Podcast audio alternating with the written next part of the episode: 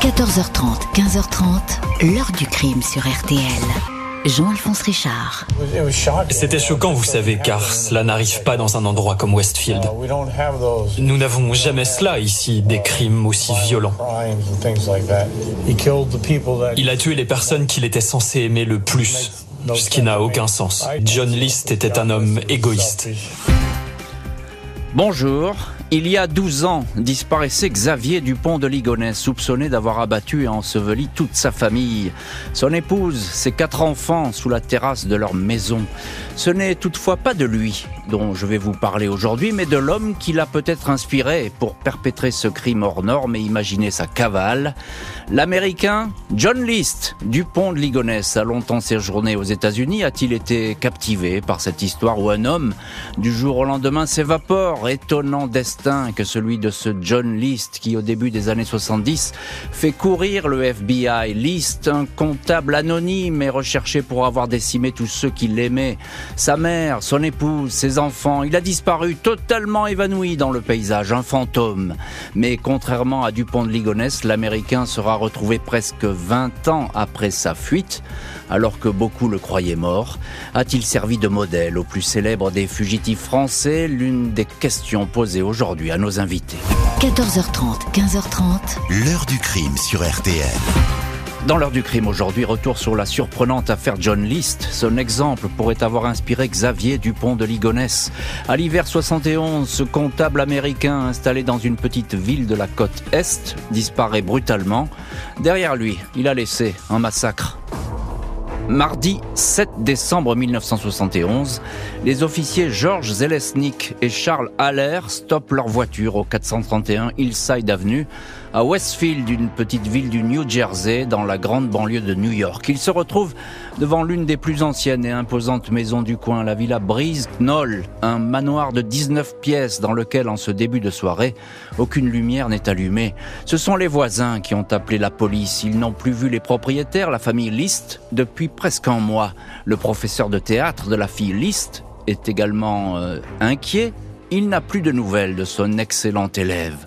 Les policiers pénètrent dans la villa par une baie vitrée, ils progressent dans la pénombre, dans un décor qui ressemble à celui d'une maison hantée.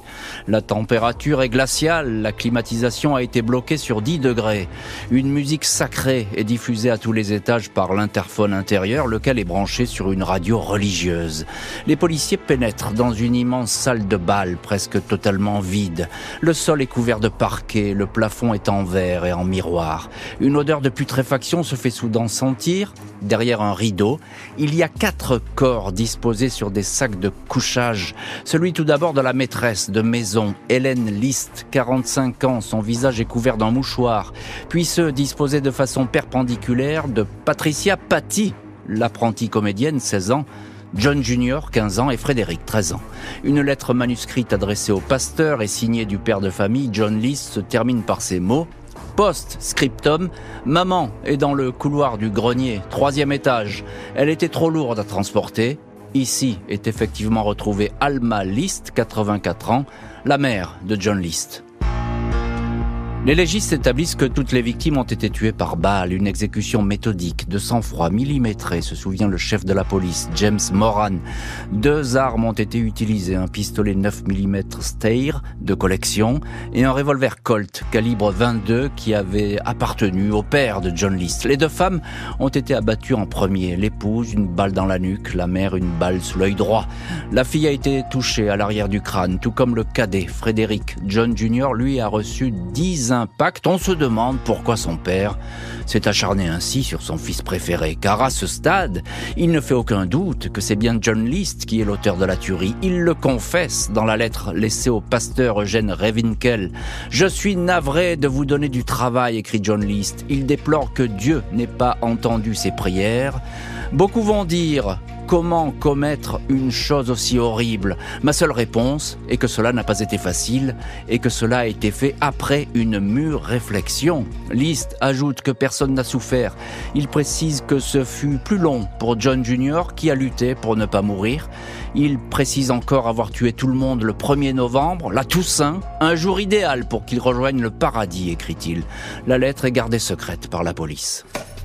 John List est en fuite, introuvable, il a beaucoup d'avance.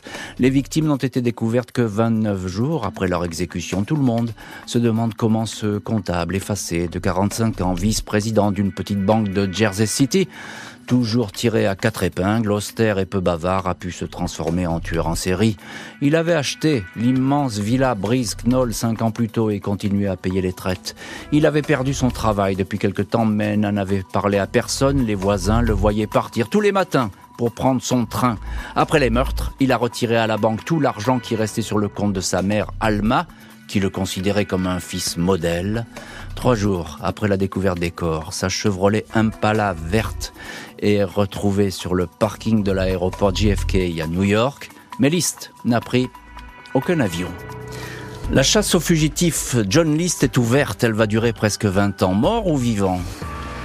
John List, chrétien convaincu, membre fidèle et assidu de l'église luthérienne, a indiqué dans sa lettre d'adieu au pasteur Revinkel qu'il avait tué tout le monde pour sauver leurs âmes, celle d'une épouse atteinte par la syphilis qui devenait aveugle, sombrait dans l'alcool et doutait de la parole de Dieu, ou encore celle de sa fille Patty qui voulait devenir actrice et aller s'éloigner de l'église. À aucun moment, il n'évoque son propre suicide, acte interdit dans sa religion. Le FBI sait que l'homme est parti avec quelques économies, 2000 dollars retirés sur son compte le jour des crimes, mais il ne peut pas aller bien loin. Le meurtrier a pris soin d'effacer ses empreintes dans la maison et dans sa voiture, il a aussi fait disparaître toutes les photos où il apparaît. Les cadres sont vides. 40 ans plus tard, Xavier Dupont de Ligonnès fera de même. Le FBI doit se contenter de son dossier militaire qui comprend une vieille photo d'identité et d'un permis de port d'armes où figure une empreinte digitale. Aucune trace du fugitif. Au fil des années, la police va toutefois établir qu'il a quitté le New Jersey en train pour le Michigan, puis le Colorado, mais ici la piste se perd. Février 1987, une habitante de Denver, à plus de 1600 km de Westfield, sursaute en lisant un magazine acheté à la supérette du coin. Le journal relate l'affaire John List. Une photo vieillie le représente sous les traits qu'il pourrait avoir aujourd'hui, c'est-à-dire à, l'âge de 61 ans. Flannery reconnaît immédiatement son voisin, Robert P. Clark, un employé d'une usine d'emballage, un bigot qui fréquente avec son épouse Delores l'église luthérienne. Vanda connaît bien Delores et lui montre l'article. Elle raconte que l'épouse est devenue pâle. Elle s'est écriée « Oh mon Dieu, oh mon Dieu !» puis s'est reprise en affirmant « Oh non, ça ne peut pas être lui !» Vanda Flannery n'a pas insisté, puis elle a oublié l'histoire. Pendant deux ans, jusqu'au 21 mai 1989. Ce soir-là, la chaîne Fox diffuse l'émission America's Most Wanted, les fugitifs les plus recherchés d'Amérique. Le cas John List est programmé, un buste de cire est sur le plateau. C'est le visage du fugitif à 63 ans. 200 signalements immédiats parviennent à la police, dont celui de Vanda Flannery. Elle donne la nouvelle adresse de Robert Clark. Il a déménagé avec sa femme à Richmond, en Virginie, il y a un an. Il a trouvé là-bas un job de comptable. 1er juin 89, le FBI se présente à la maison des Clark dans le quartier tranquille de Brandermill. L'épouse ouvre la porte détective. Elle ne comprend pas ce qui lui arrive. Son mari, dit-elle, est veuf. Son épouse est morte d'un cancer.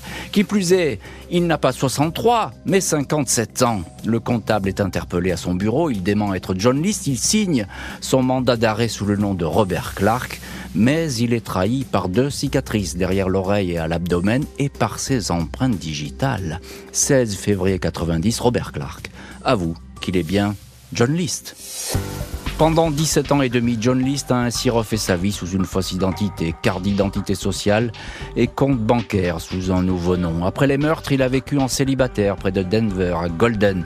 Il travaillait comme employé à la friture au restaurant de l'Holiday. Il logeait dans un studio, dans des immeubles anonymes où personne ne se connaît. Un témoin se souvient d'un homme passionné d'histoire qui ne parlait jamais de lui. Il disait venir du Michigan.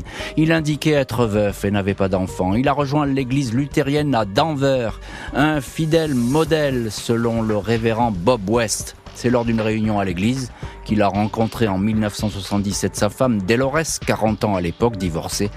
Il a occupé des boulots divers avant de partir en Virginie. Il avait perdu son emploi de comptable et son couple traversait une mauvaise passe financière. Dolores s'en inquiétait.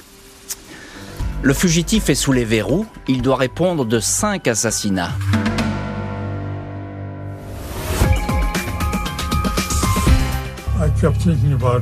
J'y pensais depuis un mois, puis un jour j'ai décidé que si je tuais ma famille, je les sauverais de tout problème.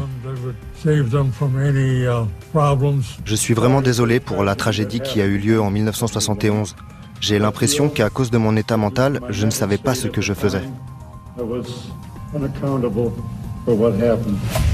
20 mars 1990, premier jour du printemps. John List, 64 ans, comparé devant la cour supérieure de Union County. Très pâle dans son costume gris, petite lunette, visage lisse. Il plaide coupable des cinq crimes commis en décembre 71 dans la maison de Westfield.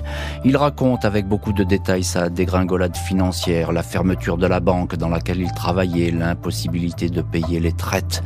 Il a fait semblant chaque jour d'aller à son travail. Il a vécu en siphonnant le compte en banque de sa vieille mère. Il avait peur d'être humilié, de devoir rendre des comptes. Le jour des meurtres, il s'est dit qu'il ne pouvait plus reculer. À 9 heures, jour de la Toussaint, une fois les enfants partis à l'école, il a tué sa femme, qui prenait son café, puis sa mère dans son studio, sous les combles. Il l'a embrassée, puis il l'a abattue. Il a déjeuné dans la cuisine, là où il avait tué son épouse, tout en attendant le retour des enfants. Il a abattu sa fille, puis le cadet Frédéric. Son arme ne marchait pas bien quand il a tiré sur John Junior. Il a rangé les corps, nettoyé le sang, prévenu les écoles et le laitier que la famille s'absentait. Il a passé la nuit dans la villa.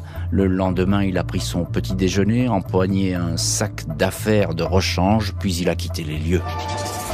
Les psychiatres indiquent que John List savait très bien ce qu'il faisait. Il, se savait pris au piège, étranglé financièrement, apeuré à l'idée que les idées religieuses quittent la famille. Alors, il a tué tout le monde. Il ne pouvait plus faire marche arrière. Il ne pouvait pas considérer que ce massacre, guidé par des régions religieuses et morales, était abominable et absurde, dit un psy. La procureure Eleanor Clark indique que List a agi comme un ange noir décidant de la vie ou de la mort de sa famille. Il est présenté au jury comme un cerveau diabolique guidant une main tout aussi diabolique. 12 avril, après trois semaines de procès, John List est déclaré coupable. Il est condamné cinq fois à la prison à vie. John List, le tueur en série, prend le chemin d'un pénitencier dont il ne sortira jamais, mais a-t-il fait des émules? En 89-90, un peu plus de 20 ans avant de tuer son épouse et ses quatre enfants, Xavier Dupont de Ligonnès voyageait aux États-Unis, un long road trip en Amérique avec deux amis, au moment où John List était jugé devant la cour criminelle d'Union City. Dupont de Ligonnès aurait-il été fasciné par cette histoire John List dont parlaient les journaux.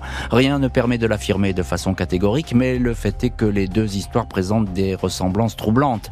Une tuerie dans une maison familiale, des corps rangés les uns à côté des autres, deux maris empreints de religiosité qui pourraient aller jusqu'au mysticisme, deux hommes aux prises avec des difficultés financières, criblés de dettes et sans avenir professionnel. Comme John Lys, Xavier Dupont de Ligonnès a savamment mûri sa fuite, pensée et organisée avant de commettre l'irréparable. John List va rester introuvable pendant une vingtaine d'années. Dupont de Ligonnès n'a lui jamais été retrouvé à ce jour. Impossible de savoir s'il a pu refaire sa vie à l'image du comptable américain. Les similitudes entre les deux affaires sont à nos yeux très troublantes, concèdent dans le journal 20 minutes Jean-Michel Laurence et Béatrice Fontenot, co-auteurs du livre Sans pitié pour les siens, le mystère Xavier Dupont de Ligonnès. Les deux hommes qui avaient voyagé aux États-Unis avec de Ligonnès, Emmanuel Teneur et Michel Rétif, les deux proches du fugitif, n'ont jamais pu être interrogés sur le modèle John List. Ils sont décédés dans les années suivant la disparition de leur très cher ami Xavier.